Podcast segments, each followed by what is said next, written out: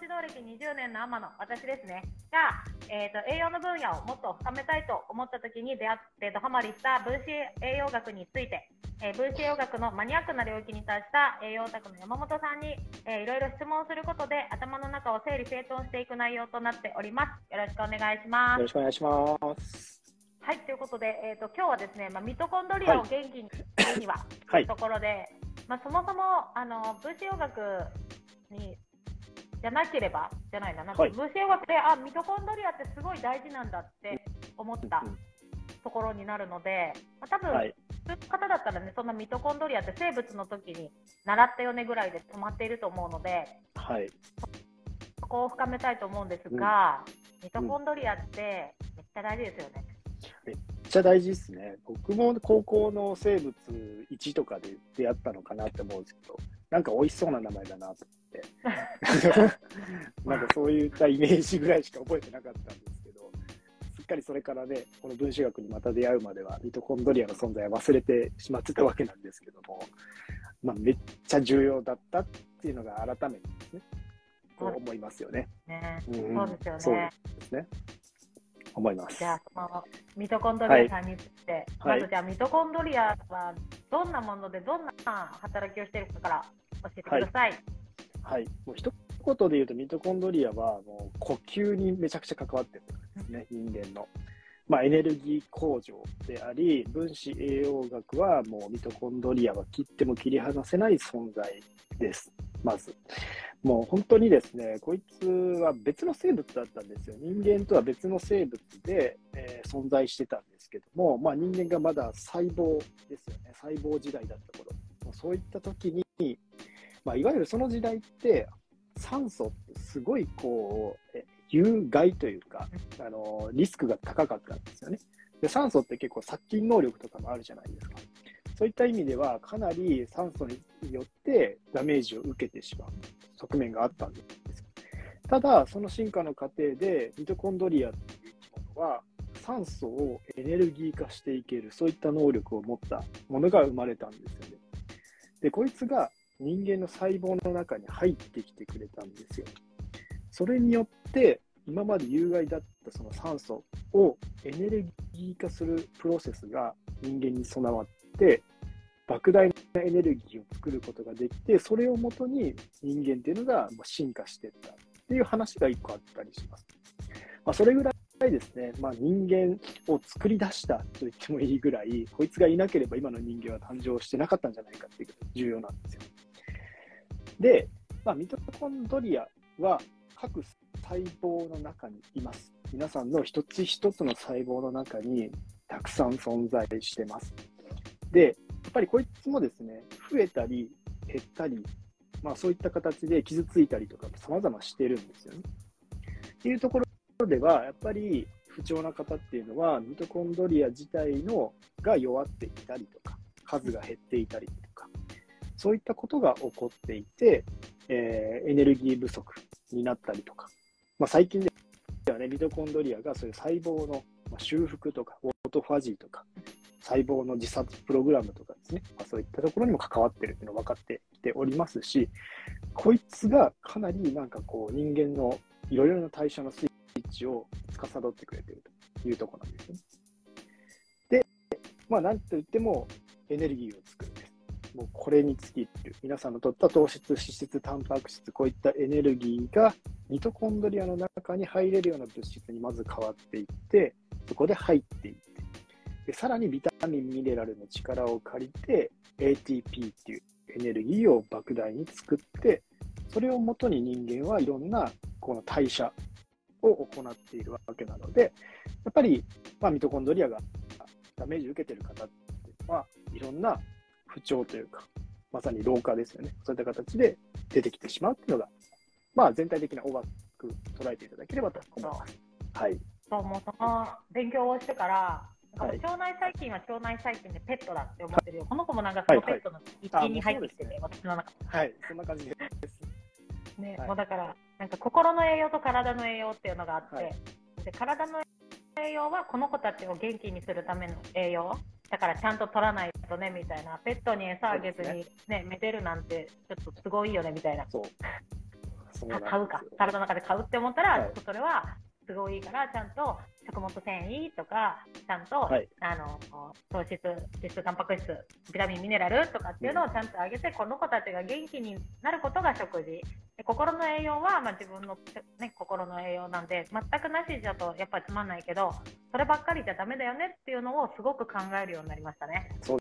そうですね。まさにペットって思うのってめっちゃよくて、本当になんかね、こいつらを弱らせるも自分たちの生活習慣だし、増やすいいこと、まあ、いわゆるいいことって言われてることはミトコンドリアにとっていい刺激になったりするので、だからその自分の、まあ、見えないですけども、細胞の中にくいるミトコンドリアたちは、本当に自分の元気のバロメーターじゃないですけども、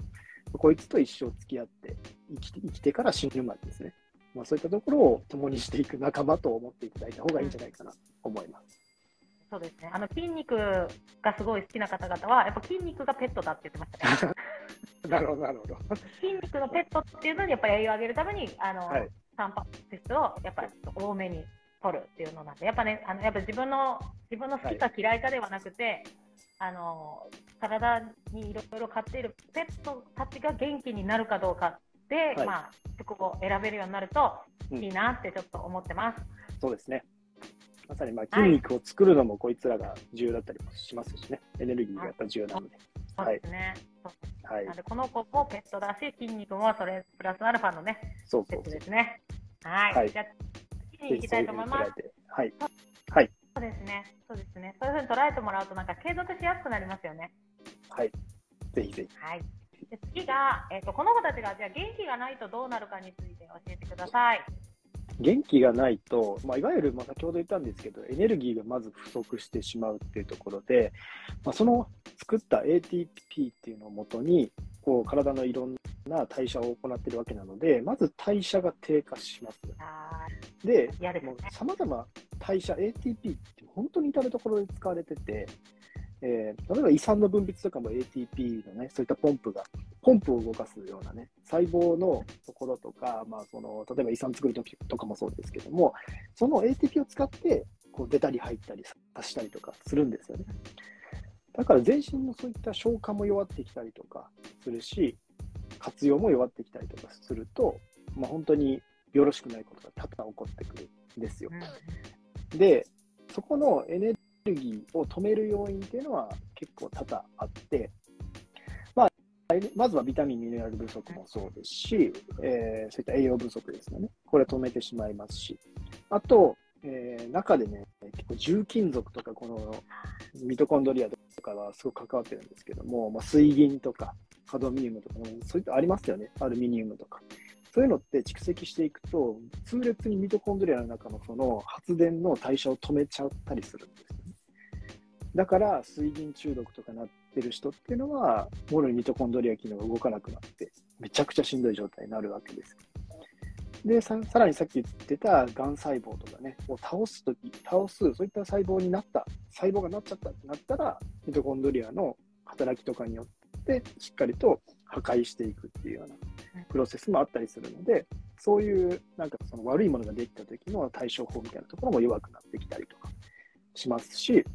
あともう一つがですね、結構ミト、えー、これは分子学的発想なんですけども、質の悪いミトコンドリアは活性酸素っていうのをたくさん発生させるんですよ。で、皆さんこう日々呼吸今もこうね、してると思うんですけども、この呼吸で1回すれば活性酸素っていうのは大量に発生します。で、どこで一番発生してるかっていうと、ミトコンドリアの中のこの膜の部分に電子伝達系という一番ですね、ATP を作るような、この代謝プロセスがあるんですけども、そこでですね、たくさん発生するんですよ。活性酸素が。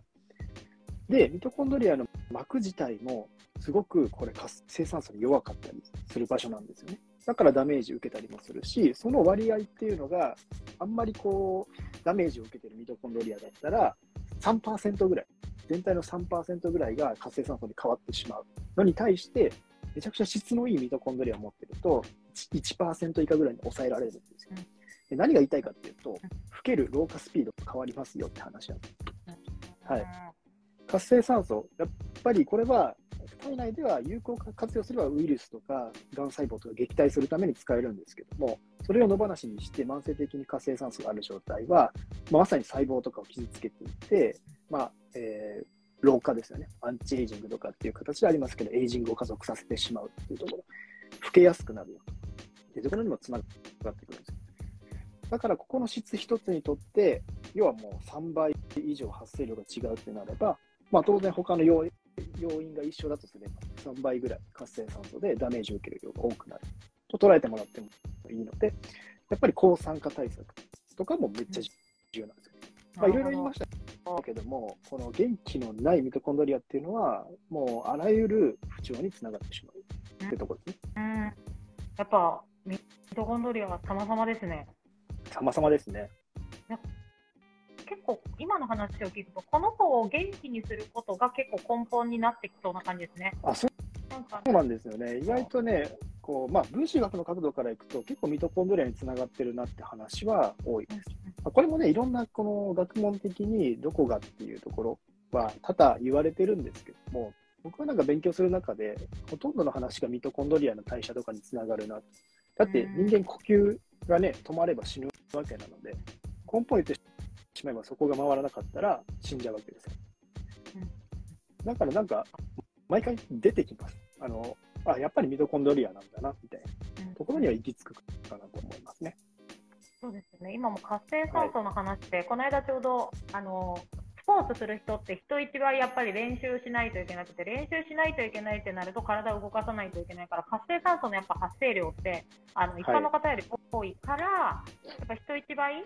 あの抗酸化も取ってねっていう記事をアップしたんですけど、でも、はいさらにその下に、この子たちが元気だとっていうところも結構大事だなって今感じました。いや、そうですね。だから、抗酸化対策っていうのは、ある意味、そういったところからダメージ、まあ、常にね、ミトコンドリアが活性酸素を発生させて、自分でダメージを受けてしまう状態みたいなのを作っちゃうので、それは守る上でめっちゃ重要です。で、ここの抗酸化物質、例えばアスタキサンチンとかもそうですけど、これミトコンドリアの膜とかにも結構行くんですよ。で、守ってくれるんですよ。で、あと結構ミトコンドリアの膜で重要なのはコエンザイム9点とかっていうところも、これ守るために重要だったりします。あとまあまあ抗酸化ビタミンとかね、そういった系のものは、やっぱそこを守っているんですよ。ただ、まあ、あまりこうね、えー本当に守れてない人っても多くて、まあ、ミトコンドリアだけじゃないんですけど、細胞自体も、ね、かなり活性酸素にさらされてますし、まあ、そういったところでですね、もう、えー抗酸化対策っていうのは、まずまあ、発生するのは仕方ないんだから、それをしっかりと除去していく、守っていくっていうアプローチ。まあ、それってマストで捉えていただいて、でも、まず3%ぐらい発生させたら、これまずいよねっていうところで、ミトコンドリアの質下げてる要因ないかなと。両軸でアプローチすれば、もっともっと生きてくるんですよね。抗酸化対策。この分子医学学んでやっぱ面白いなって思ったところが、はい引。き算と足し算両方やっぱ大事だよって教えてくれてるところもあるなって思いますね。悪いも。のをやめてでだ今までってこういいものを取るいいものを取るみたいなずっとそういうイメージだったので栄養って、はい。そうでもちょっと待ってと、その前に悪いものを省いてやっぱいいものを入れるっていうその両方大事だよっていうのに気づかせてもらってるなっていうのも思います。そうですね。なんか悪いものをやめるっていう観点ってすごく重要で、こうやって大量に栄養素を取れるようになったのも、まあ、言ってしまえば最近の話じゃないですか。うんってことは、今までどうやって守ってたかっていうと、まずこの大量に、ね、栄養投与して、そういった抗酸化で守るみたいなところってあんまできてなかったわけなので、いかに悪いものを減らしていくかみたいな話が主流だったわけですよ。まあ、結果としてね、このできたことによって、やっぱり寿命が伸びてきてるっていうのはあると思うんですけども、もっともっとやっぱり、えーその要因になってるものを下げて、で逆に、まあ、いいものを取っていく。まあ、これは今まで多分なかったアプローチなんです。ただ結構やっぱり栄養素ってしっかり取っていくと、そういうメリットっていうものが出てくるよっていうのを研究によって明らかになっているので、まあ、攻めの予防のための栄養素摂取みたいな形。まあ、これも合わせていくと、より多分ね、健康的で生きられる、うんまあ、その長さっていうのが増えてくるんじゃないかなと思いますね。うんなるほど。ありがとうございます。はいさあ、じゃあ、最後かな？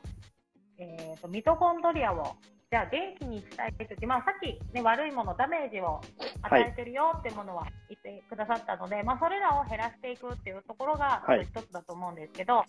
じゃあ、それらをまあ減らしましたと。じゃあ次はどんなことをしたら元気になるのかっていうところを教えてください。はい、えー、これいろいろ言われてるんですよね。まあ、結構ね、ここを説明していくと、世の中で言われていることが、結構いいことはいいことだな、悪いことは悪いことだな、つながってくるんですけど、まずいいことからいきましょうか。いいことからいくと、マッサージ。まあ、この触れて、マッサージ、刺激を与えてあげるっていうのも、これをミトコンドリアを増やしていくアプローチにもつながるわけなんです。あとトレーニング、持久的な運動ですね。これ運動です。運動はやっぱり刺激になっていって、ミトコンドリアの、まあ、こう活性化につながるわけなんです。ただ、過度な運動とかをしすぎると、活性酸素が大量発生することによって、ミトコンドリアのダメージも増えるので、よりそこは注意しておかないといけないんですよね。だから、あと、やっぱり酸素を使って、ここを回すので、まあ、持久的な運動、有酸素運動、これ重要だと思います。まあ、イメージ的には、例えば、車で例えると分かりやすいんですけど、こう動かさない車って、例えば10年間放置した車って、エンジンかかるか心配になりますよね。はい、やっぱりミトコンドリアも適度に動かしていかないと、刺激を与えていかないと、燃費とかそういった性能が良くならないわけなんですね。だから、ずっと家でこうね、運動不足っていう状態って、ミトコンドリアがあんまり動かしてない状態になります。だからこそ、じゃあ、ガチャッとね、集中したいときに、いきなり動けないとかなってくるので、トレーニングとか、まあ、そういった有酸素運動、酸素を入れて、そこの代謝を回してあげて、動けるような環境を作ってあげるっていうのが重要だったりしますね。で、あと次はファスティングです。まあ、しっかりとこれはまあファスティングすることによって、まあ、消化酵素を抑えて代謝酵素を回すっていうところで、まあ、しっかりとこの代謝酵素を回すことによって、ミトコンドリアの中の代謝もやっぱりこれもね、試運転させていかないといけないので、まあ、そっちの刺激にもなっていくかなというところです。あと、オートファジーとかも活性化するので、まあ、しっかりとそこでもミトコンドリアの機能とかが活性化してくれる。で、あと、日光浴も重要なんですよね。これ確かにね、ビタミン D ともなんか関わってた気がするんですけど、ちょっとね、そこうろ覚えなのであれなんですけども、まあ、確かに多分ね、ビタミン D の働きとか、えー、ミトコンドリアっていうのも深いつながりがあったような気がしますね。まあそういったところで、まあでも、日光ってかなりね、重要なところなので、自律神経の問題とかもありますし。で、もう一つがですね、えー、短期間の寒冷って形で書いてあるんですけど、これは、まあ、いわゆるサウナとか、まあそうね、水風呂とか、まあそのサウナのね、あの反応とか結構いいんですよ、あれ。刺激的に。やりすぎはね、ちょっと良くないかもしれないですけども、でもあの、こういった、えー、まあ、体を冷やす、温めるっていうところは、結構ミトコンドリアにとって刺激になったりするので、それによって数が増えてたみたいな話もあったりとかしますね。えー、はい。え、じゃああれかな寒風摩擦とかもなんかミトコンドリアにちょちょっとなんか元気してくれるのかな、はい、はい、多分そういうことだと思います。昔の人がなんであれやめたかっていうと、うんはい。幹部摩擦することによって体があったかくなってくるって話ですもんね、うん、あれ。うん、ってなると、あったかくなるってことはエネルギーがたくさんできてるっていうようなことなので、うん、なんか関係おそらく関係してそうな感じがしますよね。いや、でも、昔の人ってすごいですよね。なんか、理由が後からついてくるけど、はい、昔からいいって言われてることって、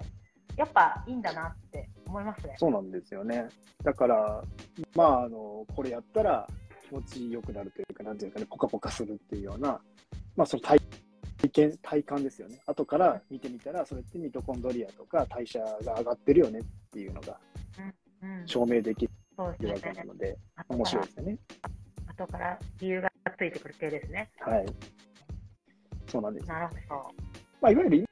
なのが一般的にいいと言われてるようなことですよね。世間的にもいいと言われてるようなこと。うんうん、で、逆に悪いと言われてることは、もう本当にあんま良くなくて、まず汚染物質、まあ、そういった有害なんぼの物質っていうのは、やっぱりミトコンドリアにとってもダメージになっちゃうと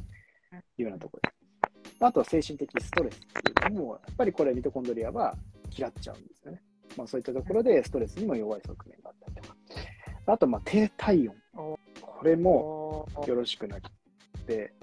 ある程一定の体温がないと代謝がね、うまくね、え、維持できないっていうところで、35度台とかなってると、ミトコンドリアの働きは弱ってると思ってもらっていいかなと思います。で、あと食べ過ぎもよくない。食べ過ぎもミトコンドリアよろしくないという話もあったりとか。で、低栄養ですよね。ビタミン、ミネラル、タンパク質といったものの不足っていうのも、そもそも材料が足りてないんで回せない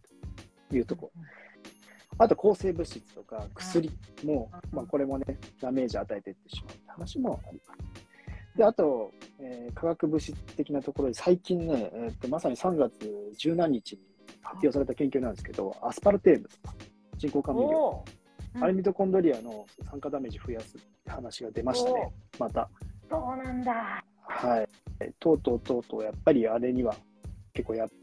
ぱり作用があるよと。まあ、ただね、前から言われてたんですけどね、まあ、出てきました。それによって、さらに面白かったのはカルニ、カルニチンとかね、減らしちゃうみたいな。えー、となると、燃えにくくなる、痩せにくくなってしまうと、なるんですよ。うんとうとうね、えー、ああいうものもやっぱり含まれてるもの多いですからね、お酒とか、まあ、マイジュースとかね、大概入ってきてますから、より注意ですね。であと、有害金属、さっき言った水銀とか、まあ、アルミニウムとか、さまざ、まなそういったものも、ここの代謝を止めてしまうし、とか、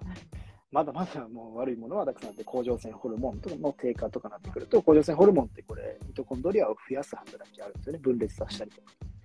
じゃ甲状腺ホルモンがうまく分泌されてない状態っていうのはミトコンドリア機能が働きにくい状態でもあったりします。だからよりそっちに、だから甲状腺ホルモン低下の仕方っていうのは低体温とかにもなってるんですよ。うん、あ、つながってますね。そうですね。はい、元気ないのもそうなんですよ。一概にまあ今言ったところって、まあ、明らかになんかあんま良くないよねってところなんですけども、大体なんかそういったところの話がつながってくるし、いいって言われてることはいいし、ですね。なるほど。はい。っていうとこかな。あと、まあ、活性酸素がたくさん発生するんで、やっぱりそういった意味では、うん、酸化ダメージにも弱いですね。体が慢性炎症とかなってる状態っていうのも、ミトコンドリアの、まあ、膜自体がダメージ受けちゃうと、これね、壊れちゃうとミトコンドリアとして機能しなくなってくるので、要注意かなと思います。なるほど。じゃこの子たち、はい、このこの子たち、ミトコンドリアを元気にしようって思ったら、そのまあ運動とか、本当に、本当に普通にいいよって言われてることですよね、一般的に。運動して、よく寝て、はい、ストレス発散して、よく食べてみたいな。そうですね。やっぱそこの、何のためにそれをしてるかっていうと、まあ、そのミトコンドリアの代謝を活性化させてあげたりとか、止めてる要因を省いたりとか、まあ、デトックスも一つそうですけども、だからどこの観点でのミトコンドリアがダメージを受けてるのかっていう視点ってすごく重要で、やみくもに運動しても、例えばね、それこそミトコンドリアの質悪くて、活性酸素莫大に発生させてしまって、活性酸素自体でミトコンドリアダメージを受けてしまうかもしれないし、そういった人っていうのは、まあ、過度に運動していくのもそうですけども、そういった抗酸化物質とかもしっかり取らないといけないし、控えめにしておく必要があったりとかしますよね。だから、その人の置かれてるミトコンドリアのどこが止まってるのかみたいなところって重要だったりすするんですよ。まあ、それは結構難しいんですけどね。そうですよね。さっきコエンザイム Q10 の時、はい、ね、コレステロール、コエンザイム Q10 に変えれてないくってとかってなると、ここでもエネルギー必要じゃないですか。そうですね。コエンザイムをコレステロールとか。でビタミン D もあるんですよね、そう考えると。はい、コレステロールから代謝されてできるものなので。って考えると、そこにエネルギー必要だから、はい、エネルギーがもしなかった人が運動いいからって言って運動やってミトコンドリア元気にしようって思ってまたそこでエネルギー使っちゃったらちょっとそれももしかしたらちょっと違うかもしれないよってなるってことですもんね。そうなんですよだからそこの部分をを取った方がいいかもしれないし。そうなんですよね。いやそこの部分が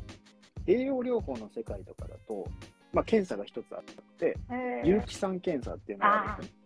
これはミトコンドトレアの機能とかを評価するのでめちゃくちゃ重要なんですけども、まさにミトコンドリアの中で代謝されている、まあ、クエン酸回路とかね、TCA サイクルとか言いますけども、そこで出てくる物質のそういった何々酸というものを一つずつ値を調べていくんですね。どれぐらいできてるかっていう。で、こことここの代謝の過程が、えー、バランスがすごく代謝できてないっぽいから、ここはすごく今酸化ストレスが起こってるとか、こことここの代謝がうまくいってないから感じた菌がいそうだとか、重金属の検査とかした方が良さそうだとか。いわいわゆるなんかこの、ね、高速道路とか環状線の高速道路とかありますけれども、もうぐるぐる回ってる中でどこが通行止めになっているかみたいなところを見ていって、そこに対して原因を考えていく。ミトコンドリアにダメージを与えている理由っていうのも、それぞれやっぱり違うくて、詳しく見ていくとそういった検査もあります。まあ、ただね、お金がかかるところなので、えー、まあ究極言えばミトコンドリアの質とかね、そういったところはそういった検査していくと見れるんですけども。やったことありますか？ないんですよね。やってみたいですね。面白い。やってみたいです、ね、いくらぐらいかかるのかな？いくらぐらいだったっけな ?3、4万ぐらいかかるのかな？ちょっと、はい、結構なんか、まあ、いい値段はしたような記憶はあるんですけども。うん、はい。しかもあれですよね、栄養療法をやってるドクターがいるところじゃないとできないですよね。そうですね。むしろまあ栄養療法って多分ね、結構有機酸検査すると思います。いややってほしいな。調べるコンドリアか調べたい。そうですね。まあ本当にもう、そのレベルいくと、かなり不調な方、もう本当に何が原因かわからないっていうところで、もう、なっていくと、ミトコンドリアの代謝を止めてる要因って何なんだろうって考えると、もう詳しく血液検査、有機酸検査、さらに毛髪ミネラル検査とか、そういったものを重ねていって、体の中の今の代謝状況をあぶり出して、あ、じゃあこことここだったら今のアプローチはこれしないといけないよねっていうのをはじき出していくのがまさに栄養療法。ただ、マニアにはたまらないですよ。そうですね。なんか今もなんかやりたいって思いました。知りたい。究極言うとなんで、皆さんそれが受けられるように受け受けられるようになれば、生活習慣改善ってめちゃくちゃやりやすくなるんです。そうですよね。はい、ただまあ、はい、お医者さんとかね、そういったところがやっぱ病気を治すとかの話になってくるとしかできないので。うん、難しいですよね。僕たちはもう自覚症状というところから、まあ、追っかけていくしかないなと。可能性を、はい。なるほど。ありがとうございます。はい。あじゃあ、ちょうどお時間もいい時間なので、えー、はい、ミトコンドリアをね、元気にする方法について、今日は、えー、いろいろ質問して、山本さんに、えー、教えてもらいました。ありがとうございました。はい、あ、ちょっとあと1個だけ言おうと思ってた内容があって、いいですか、はいおかわりですね。はい、おかわり、おかわり。はい、追加でちょっとご飯みたいな感じなんですけど、MCT オイル。これがね、結構、ミトコンドリアのそういった刺激にいいって話があるので、まあ、ぜひですね、そういったミトコンドリアの刺激もいいこととして入れといていただくといいかなと思います。はい。以上です。はい、やってる、やってるって思った。よかった。はい。はい、ありがとうございます。では、えー、いいお時間なので、今日はこれで終わりたいと思います。さあ、ここからはですね、少しだけ、えー、私と山本さんが携わっているですね、オンラインサロンについてのお話をさせてください。じゃあ、山本さんお願いします。はい、はい、えー、まだご案内させていただいてるんですけども、健康第一学校オンラインサロンというのを、えー、作りました。まあ、これバーチャル上の学校なんですけども、えーまあ、こちらがですね、まあ、世界どこにいても通える学校、まあ、そういったものを作りたいなと。でこういったお話っていうのが、ま、もっと早くね、子供の頃からこういったことってこういったことで起こるんだよみたいなこととかを知っていれば、もっと自分の体に興味を持ってもらえる方とか、周りに伝えていける方っていうのが増えていって、健康リテラシーってところも上がっていくんじゃないかなと思っております。まあ、その中でも、やっぱり学校の教育を変えるっていうのはね、もうその何年かかる話なんだって話なので、今こういったオンラインサロンみたいな形で学んでいただける環境を作ったというのが、まあ、背景になります。まあ、値段としてはですね、言ってしまうと、クーポン使っていただいても月額980円なんですよね。980円で、もうとことんもう、えー、知れる環境を作ろうと。いろんな知識を、ね、興味あるところから学んでいただける環境を作ろうというところでやっておりまして、まあ、今ですね、100名以上の生徒さんがいらっしゃって、先生も20何名、ね、いらっしゃるという形になってきています。まあ、ここですね、もう1万人いる学校を作りたいなと思っておりまして、まあ、それについてはどうすどうすればいいかっていうのを日々、えー、みんなで考えているというようなところになっています。まあ、非常にですね、まあ、980円、皆さんどうですか？健康の情報を仕入れるのに高いですか？安いですか、まあ、そういったところで、980円何ができるかなって考えたら、甘いものやめればいけるかなとか、ね、あの無駄遣いなくせばいけるかなっていうのがあると思うので、まあ、ぜひですね、それを自分を守るための知識であったりとか、